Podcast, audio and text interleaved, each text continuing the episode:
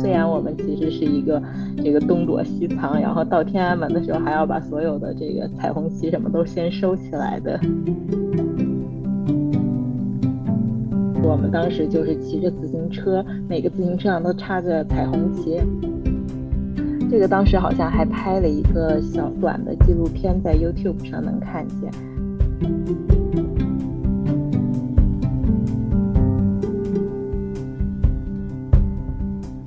大家好，欢迎收听他想电台，我是本期的主持人以俊。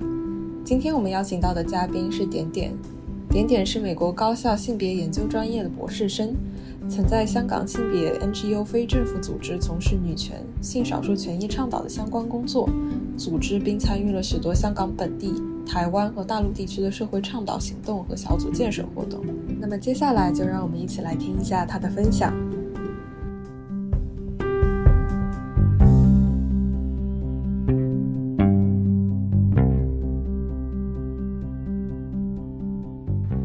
欢迎点点，和大家问个好吧。Hello，大家好，我是点点。点点，你的介绍可能是目前所有嘉宾里最长的了，在性别社会运动方面的经历真的非常的丰富。如果让你用一句话来介绍自己的话，你会如何概括呢？啊，我其实可能就会说，从二零零九年开始参与女性和性少数相关的社会运动，因为我自己可能不会。就是刚刚 你谬赞了，我觉得我其实做的可能还是呃以大陆为主的工作，虽然我跟这个港台海外的运动者和机构也有联络，但是可能当时我的工作还是重心在大陆的这个社群建设方面，嗯。嗯，了解。所以是一个 base 在香港的机构，但是主体的活动范围是在大陆地区，是吗？对，呃，我在的机构叫华人拉拉联盟，现在已经解散了，但是它零八年到一八年期间存在，然后，呃，一开始是在上海，但是后来是在香港注册的，但其实也是跟就是国内 NGO 注册的困境有关。不仅是因为就是他做香港相关的工作，嗯，这个机构它是联盟性质的，所以它其实是一个相当于是一个网络，就是联络包括港台和海外在内的这个讲华语、包括粤语和中那个普通话的这个拉拉运动的嗯个人还有小组，所以它其实是这这样的一个网络组织。嗯，可不可以理解为，它虽然是在香港注册的，但是它的源头或者说起源是在大陆的？嗯，源头还真是挺难说的，因为它的前身其实是二零零七年在珠海办的第一次拉拉营，嗯，当时是叫拉拉志愿者培力培训营之类的，那个时候是有嗯将近有两百个。来自这个五湖四海，包括全球各地的这个讲中文的、自我认同是拉拉的呃女性参与进来，所以是那个之后，这些人就想要把这个联络保持下去，所以第二年开始又办了这个，又又正式成立了这个华人拉拉联盟，所以它一开始的源头就是很国际性的。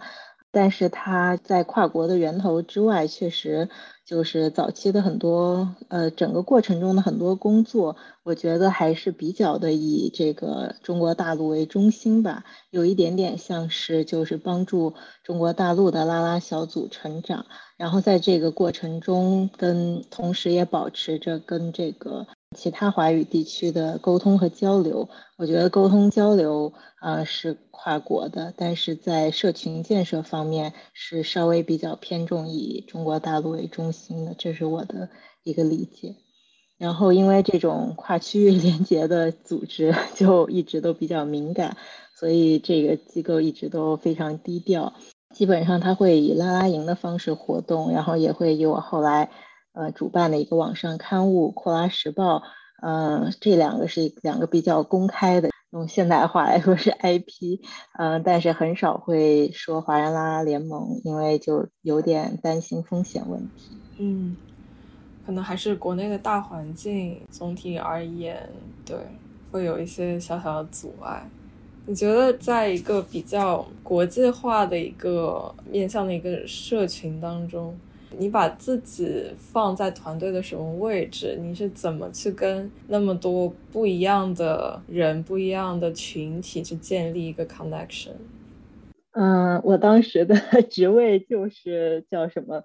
呃，communications manager，职位确实就是一个沟通交流的职位。然后我觉得对我自己是一个挺大的成长吧，但我也不太确定自己是不是真的就是有很好的方法可以分享，因为我觉得我挺幸运的，就像我说的，我我我我参与加入的机构这个网络，它一开始就是跨地区跨国的，就是说它已经是一个平台，这个平台的联络本来就是跨国的，所以我觉得我能作为这个平台的工作人员。去联络到的人就是包括两岸三地啊，海外，然后嗯，我就觉得确实在这个过程中是对我来说是有很多收获的，嗯，有的时候可能是会出现一些就是差异，比如说嗯，在政治上的一些不一样的看法。呃，或者说就是比如说台湾的运动者，他可能对这个呃中国大陆的看法会有些不一样。然后香港其实在我工作那几年也处在一个某种程度上的中港矛盾、互相的偏见或者裂痕增加的时期。我觉得在运动者的圈子里倒是没有那么严重，就是因为大家知道自己就是还是有一些共同的社会正义的目标。然后在这种共识之下，有很多事情小的分歧是可以沟通的。所以我个人其实就是对我的人际交往确实一直都是一个锻炼，但是我也觉得从不同的人身上学到很多东西。很多时候我确实是就是一个联络人的角色，会去询问不同的嗯组织和个人，然后会去安排，比如说大陆地区的。嗯，拉拉活动之家到这个港台去参观访问之类的这样的项目，或者是组织这个拉拉营，就是让跨国地区的拉拉运动者能够在一个地方相聚。嗯，这里面其实很多组织安排的工作，有的时候就是会务上的，比如说订机票啊、安排房间呀、问问大家有什么需求，想要呃怎么住，然后议程怎么安排，到几点不会太累，又可以。呃，保持一定的讨论度之类的，就比较具体的事情吧。然后我也很幸运，因为有前辈的同事可以教我。我觉得很多东西都是慢慢提高的。比如说一开始，如果我主持这些活动，嗯，我可能不太确定怎么样平衡各方的发言时间，但是在做的过程中，就会慢慢的提高这方面的能力。嗯。那在这十年来，在中文社群里，大家对女性和性少数权益的态度有什么变化吗？零几年，在我的印象里，这种意识似乎还比较浅，或者说，更具体来说，你有看到什么样的情绪转变吗？嗯，你说的情绪和态度的转变，我觉得分分。我不知道，可能可以分所谓的内外，或者可以分所谓的普通大众和这个社会运动者吧。因为我觉得，就是其实上野千鹤子在他那个《从零开始女权主义》里那本书里也是提到了，就是说从零开始其实有两个含义，一个是那本书是给任何初学者的，但另一方面也是一个有一点点悲伤的含义，就是说。呃，虽然女权主义的这些基本观念已经出现这个一百多年了，但是总是需要，就是总是不断的需要从零开始普及。因为作为一个可能某种程度上比较边缘的话语，嗯，不像是比如说哦，多少岁要结婚生子呀，然后多少岁要怎样怎样这种社会主流的话语，大家可能出生就知道，但是就是随着成长过程中自然而然就会耳濡目染的知道。但是，像是女权主义、性别的议题，包括对性少数的这个嗯理解和接纳，这些其实总是需要不断的去说，不断的重复。嗯，就是说，像你说的，可能十年前和今天有很多很多的话，对于做这个运动的人来说，却确实觉得十年前、二十年前都已经说过一遍了，但是还是得一遍一遍的再说，因为新一代的这个。呃普通大众可能也没有机会接受到我们曾经说过的这些信息，因为这些信息，嗯，不仅说它就算不被审查，通常也比较边缘，不是那种嗯天天都能看见的。嗯，另外就是我们还要 就是遭遇审查和各种因素，像是。嗯，像我说的，我以前工作的机构，我之所以现在又可以公开谈论它，不用担心风险了，因为它反正也已经在压力下解散了。然后我以前嗯主编过的《库拉时报》那个刊物也也被封号，然后删删除了之前的资料，现在在这个墙内的网站上都找不到了。所以这其实就是一个不断重复的过程。那对于做这个的运动者来说，其实确实也会疲劳。嗯，一刚开始做的时候，可能大家都觉得，嗯，在不断的，嗯，做新的事情，嗯，不管是呃发起新的事件，还是呃写出新的文章，就是一开，然后还是跟大家一起办一个新的活动，所有这些事情本来都是，嗯，就是很给大家力量，很给大家成就感的。但是，到需要不断的去重复去做的时候，其实时间长了就是会疲劳，然后有的时候成果就是做了的有消失，也会有创伤的感觉等等。我自己相对好一些，可能我 心比较大，但是我知道有很多的同事，嗯，在这个过程中也是觉得消耗或者创伤的。是。嗯，其实个体的十年和一个组织存在的十年，对一个 community 来说，还真的是弹指一瞬间的事情，确实不足以做出什么质的改变。这样想来，还是有一些打击人的。说实话，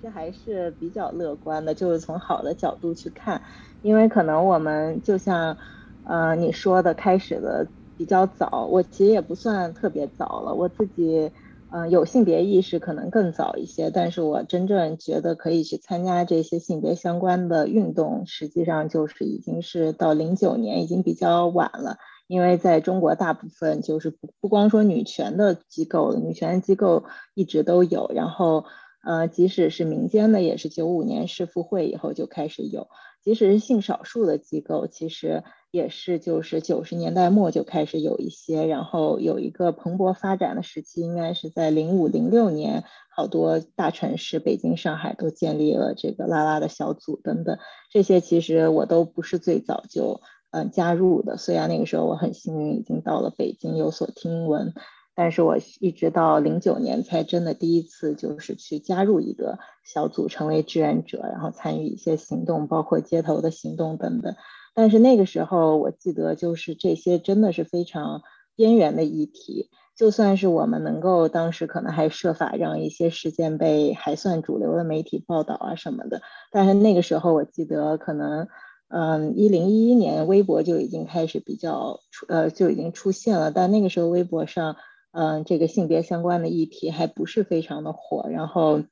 就更不用说这这么多这个跟性别有关的自媒体了。但是我们可以看到前几年，或者说是这几年，其实是有很多跟性别议题相关的自媒体，甚至大家会说哦，可以用性别这个流量吃饭 之类的，这个在以前都是不可想象的。虽然说这些观点不一定嗯多么的这个完善，但是至少我们可以看到，嗯，性别议题已经成了一个热议的嗯观点。这个其实我觉得某种程度上就是进步，而且我觉得这和之前很多的铺垫也是分不开的。从一开始我们要设法让一些性别相关的事件成为媒体会报道的点，到现在这个性别已经成为了媒体会主动去追的一个热点。我觉得这其实嗯是这十年来的一个变化，而且我会觉得是一个好的变化，无论大环境是不是有很多的审查和压制。是的，是的。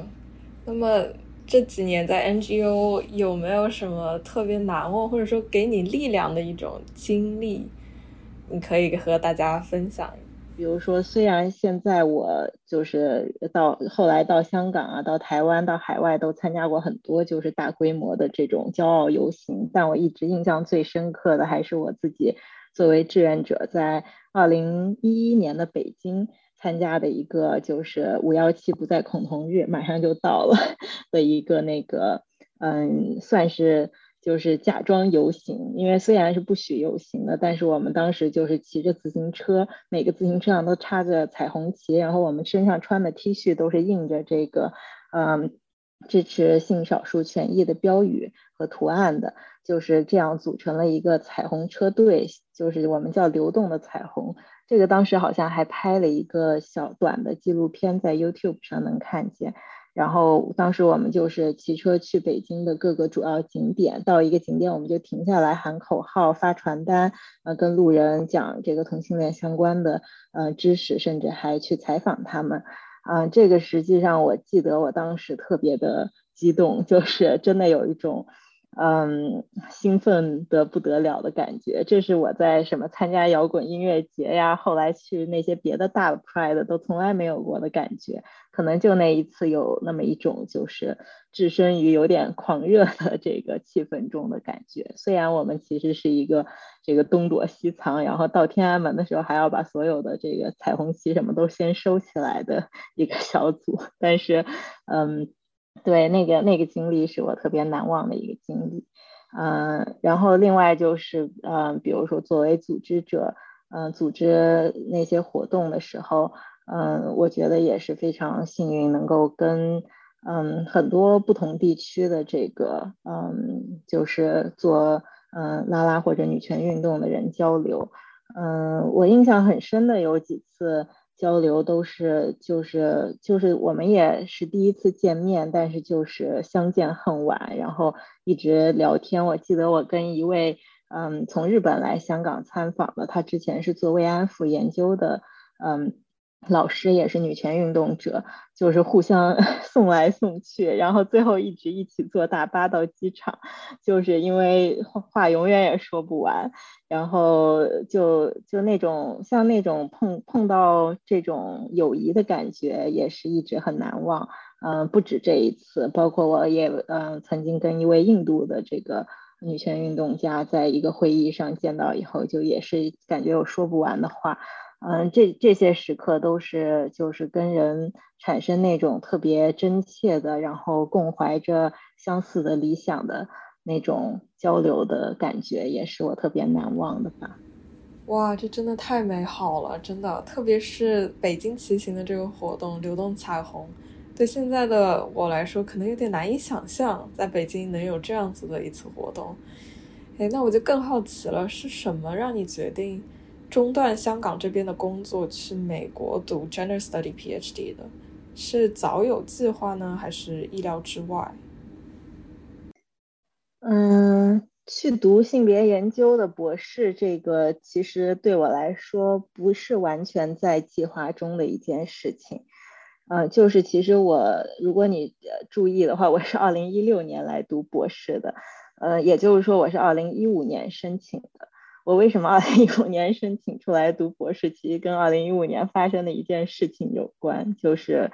呃女权五姐妹被捕的事情。嗯，他他呃这五位朋友就几乎都是我认识的朋友，或者说那个朋友和同事吧。然后他们其实仅仅是想要在不同的城市，在三八节组织一个这种在公交车上散发反性骚扰贴纸的活动，但是就被捕了。我觉得那可能是一个对于很多在这个性别的社会运动圈内的朋友来说，都是一个标志性的转折的事件。嗯，这件事让我们嗯意识到，嗯，就是做这个工作有比较大的风险。其实那个时候我还嗯就是没想过那么快离开我之前工作的机构。我觉得我在呃香港还比较。安全，而且我们还这个刚接了一个三年的项目什么的，嗯，但是嗯，我母亲其实很担心，她那个时候跟我打了很多电话，有一些这个争吵，嗯，就是她担心我继续做这个，嗯，就是公益组织的工作会不太安全，然后嗯，也会就是。怎么说？嗯，包括对香港的形势，他也有担心。因为再早一年，一四年底的时候，这两件事其实很前后脚。就一四年底，香港的这个雨伞运动，还有战中什么的，我其实也有去现场。然后也有一点这个，嗯，更多是作为旁观者吧，因为我好奇这么一个运动的发生，但是我确实，嗯，对，也也有所摄入，然后再加上这个女权五姐妹的事。然后我自己其实当时并没有觉得有很大的风险，但是我，呃，妈妈是对此比较的担忧的，然后她就觉得，嗯，我不如就是在学界，如果我真的，嗯，想继续投身性别议题的话，也可以在学界做，不一定非要，嗯，就是作为这个运动者冲在前线。嗯，另外就是我倒也不排斥读博士这个想法，因为我小时候可能就觉得我有可能会继续读书，我也喜欢读书，而且，嗯，我妈妈自己 也一直在读博士，就是我家不是那种会对女博士有排斥的家庭，像她她她自己就是一个学者，只是她当年教书的时候还不需要博士学位，但是，所以他本来只有硕士学位，但是就在我在。呃，香港的 NGO 开始工作的时候，他就在读博士，他五十岁拿到的博士学位，然后，所以他那个时候作为一个 在读博士生，就一直督促我也去读博士，嗯。反正我当时就是确实也有些纠结吧，这可能也是我想折中，就是我觉得啊，我可以继续读书，但我也不想放弃我在性别方面的工作，所以我的选择就是我改变了专业，不不再像以前那样就是读这个嗯国学啊、历史呀、就是哲学这些。就是如果是申请呃美国的话，一般会申请东亚研究，但是我其实就没有申请东亚研究，而是申请了这个性别研究的博士，主要是根据我的这个工作的经历，而不太是根据我以前的学术经历，所以对这可能是一个申请的过程。但是就像你知道的，其实我就没有太多这个性别研究的基础，虽然我做性别议题的工作，但我对于性别研究是要做什么？其实 我在申请时还不是特别有概念，就糊里糊涂的申请。妈妈可能会希望你继续在学界，然后同时在保持之前的一些工作，但不是在最前线的 activist。你个人对于你未来的一个方向会有什么样子期待？你你会想要再回到最前线吗？嗯。哎，其实前线这个说法也有点，就是我不知道啊，就是可能可能也很难说什么样的事情，嗯，风险更大或者更安全，或者嗯，就是我觉得其实主要是不同类型的事情，嗯，就像我之前说的，其实读博之前我对性别研究的学术研究什么不是那么的有概念。但是在读了这些年以后，我其实会意识到学术工作，特别是嗯偏人文学科的，可能和社科或者这个嗯科学界，特别是合作比较多的那种研究还不太一样。人文学科感觉比较需要独自花时间钻研，读读写写，就是嗯比较少跟别人的交流。这个我感觉其实并不是我真的特别想要的工作。嗯，虽然说我对学术或者说是半学术议题的兴趣，也许还是会终身都有。嗯，就像我说的，我其实从小也就不排斥继续读书，一直读到博士的想法。我挺喜欢学东西的，但我感觉我更喜欢的其实是，嗯，广泛的阅读，嗯，一些学术成果，然后浅显的，嗯，介绍或者应用它。呃，这一点可能我更适合，就如果在学术界的话，我可能也是更适合做老师吧。所以我现在并不排斥说在学界找教职，但我可能不太会去找就是以研究为重心的这种职位，而且就是教职也不好找。我觉现在觉得做学术可能就随缘了，虽然我可能会有想研究想写的东西，但是除了可能更普及类的写作。嗯，我想我就算要深入写，也是想要梳理自己脑中的困惑，或者和我想象中的朋友，甚至是就是普通公众对话的那种写作，而不太是像学界的学术写作那样是在和某一个领域的理论和专家对话。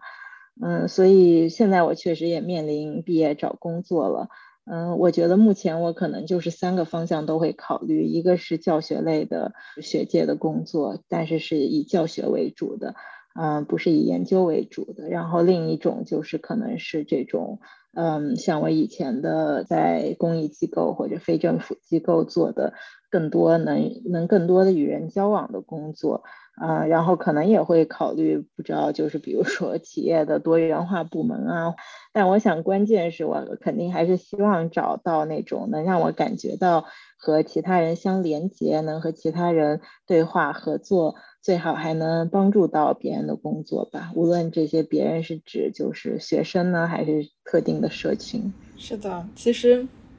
性别真的是一个非常大的话题，everything is kind of gender。它就是和生活当中的每一个事物都相关。你说它边缘吧，好像也不是，但是又确实不是的，嗯，最中心的一个议题。那么学术界现在就我们待会儿多少年，在北美的学术界，现在学界比较关注的研究方向大概是一个什么呢？嗯，你是指性别研究的学界吗？对的。哦，我觉得这个确实非常的多样，而且很有意思的是，即使是在就是性别研究的项目里，性别有的时候也未必是一个中心的议题。就像你说的，其实所有的学科都应该有性别的维度，但是长期以来，呃，在这个父权社会，包括这些学科发展的过程中，它也是在一个父权的历史中发展起来的。那它其实都忽视了性别的维度，所以最开始性别研究。的出现其实就是从这个反思现有学科中对性别维度的忽视开始的，所以一开始它其实我觉得这个跟整个北美学界的设置是有关的，就是说，嗯，在北美就是学校呃有很大的自主权，而且学生想学什么，其实也对课程设置有很大的影响。比如说，其实一开始可能就是传统各学科里。的女性教师、女性学生一起发掘出了这个学科里的性别维度，然后开设了这方面的课程。然后想要选这些这方面课程的学生越来越多，就渐渐的需要有一个项目、一个 program 去统筹所有跟性别相关的课程。然后这样产生了最早的可能性别研究的，一开始是本科的一个，就是那种有一个呃小蜜负责课程安排啊，帮本科生选课呀，就一开始出现是这样的项目。然后可能又。渐渐的发展到研究生的项目等博士生等等，就是它，嗯，比较不是一个传统意义上的学科，就是英文的 discipline。它其实性别研究不是一个 discipline，而是一个跨学科的项目 program。嗯，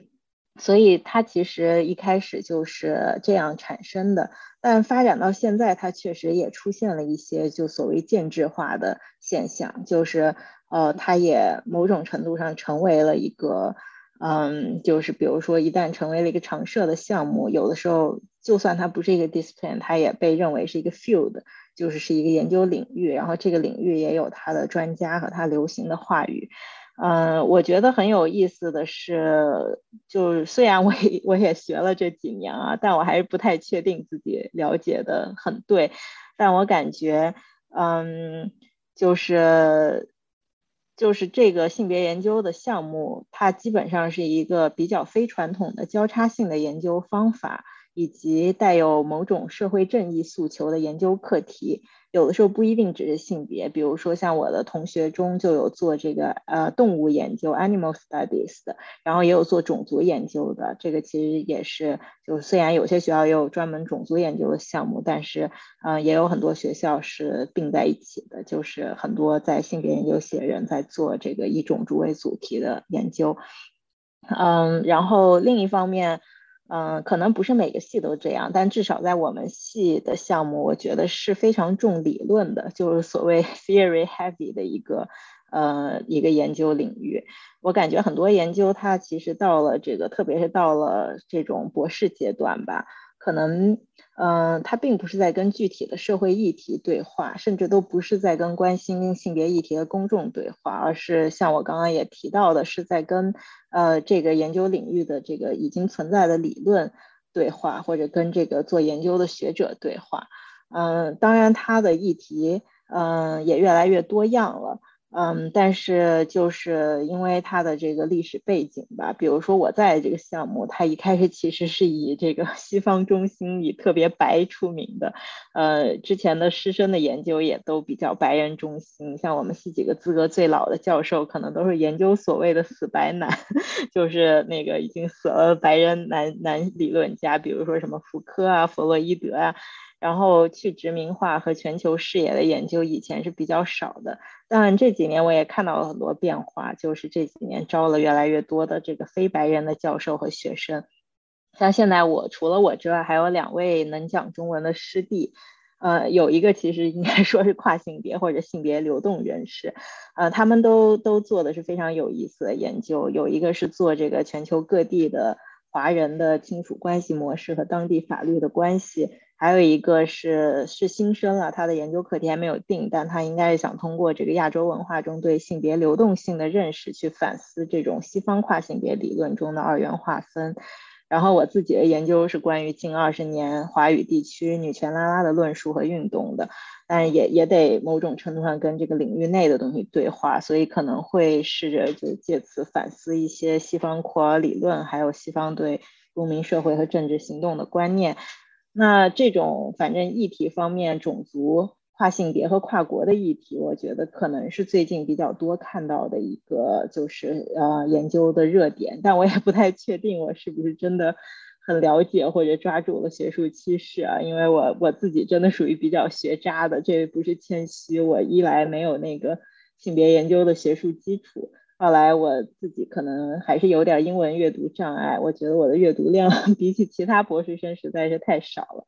嗯，所以只能就是说说我自己的感受，嗯，对，刚刚说议题上可能是这个像种族、跨性别和跨国等等，然后方法和理论上，我觉得前两年好像这个 affect theory 情感研究是一个很重要的趋势。呃，在之前可能就是这个交叉性 intersectionality，嗯，这也有点走入大众了，嗯，所以我觉得就是对性别研究它作为一个学术领领域，虽然好像是特别的理论化，然后新的趋势也往往是围绕一些新的概念和理论展开的，但我觉得还是有机会这些理论会慢慢的就是变成大家更加嗯耳熟能详的东西，就是能够慢慢的普及到社会中去，但是可能。啊，这个过程确实要更慢一些。嗯，所以总结来说，可能。因为 PhD 的它的 nature，所以也会比较 based on 一些 theory development，然后可能本科研究生会会更加的，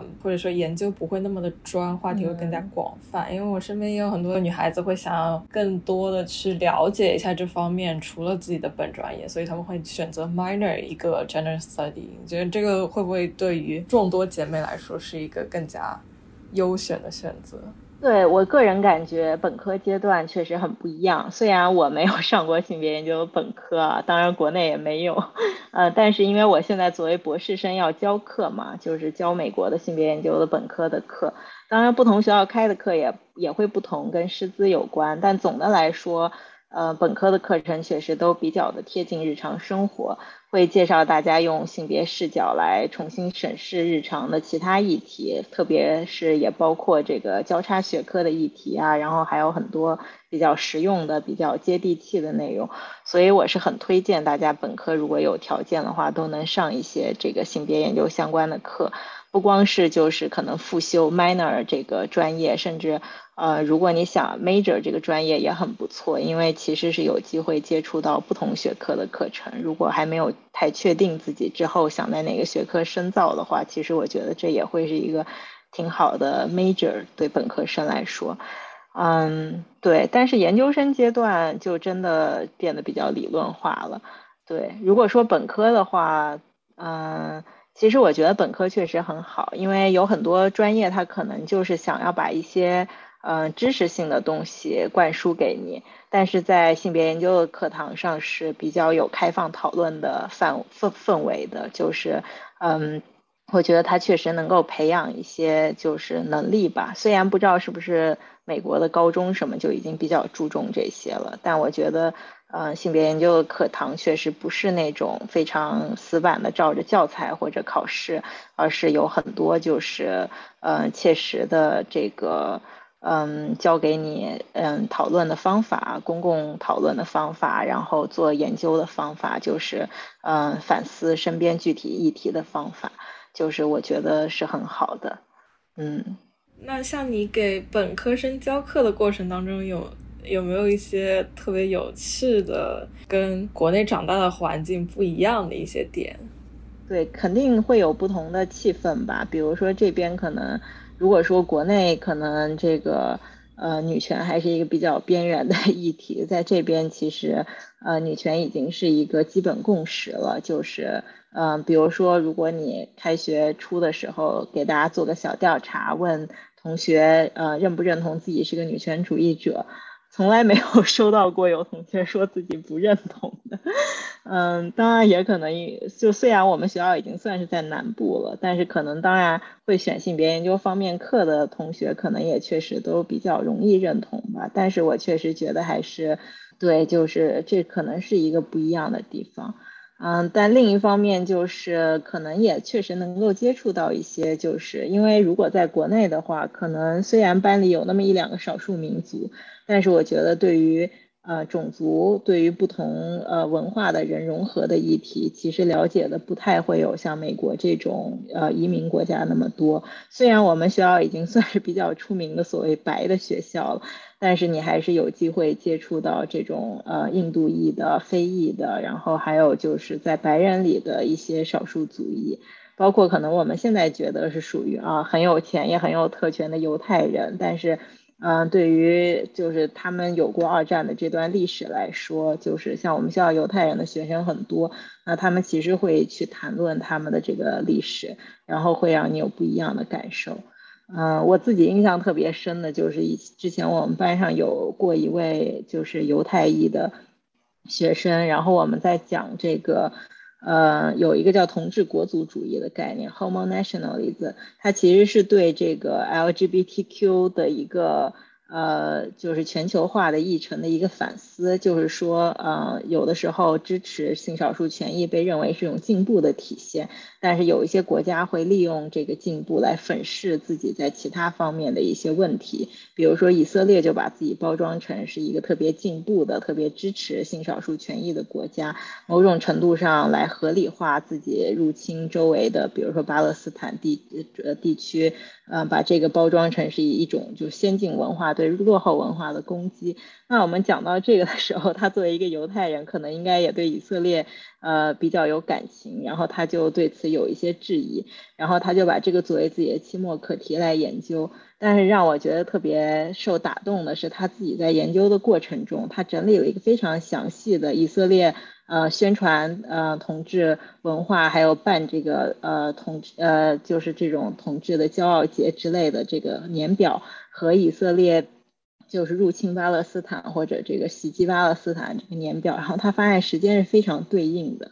然后他自己就那个，他自己做了这个梳理以后，他自己也不得不认同了他一开始质疑的这个观点。然后这对于他自己其实是一个很大的一个就是可能挑战，但是他很勇敢的去完成了这个过程。然后这个他写这个期末作业的过程中，跟我讨论的过程中，都是反正也是很打动我的。嗯，真的是非常的 inspiring。在听了点点分享那么多之后。我觉得 gender issue 上面非常好的一个现象和趋势，就是它正在逐渐的主流化。性别问题这个 topic，啊，正在越来越多的被提及，越来越多的被大家讨论，逐渐的从一个比较边缘化的话题走入了大家视线的中心。听到这边的听众，可以在 womanoversea.com 一起参与论坛的分享和讨论。最后，非常感谢点点的分享，也谢谢点点这些年在社会运动当中的工作。很开心今天有机会来做客。好的，听众朋友们，我们下期再见啦，拜拜。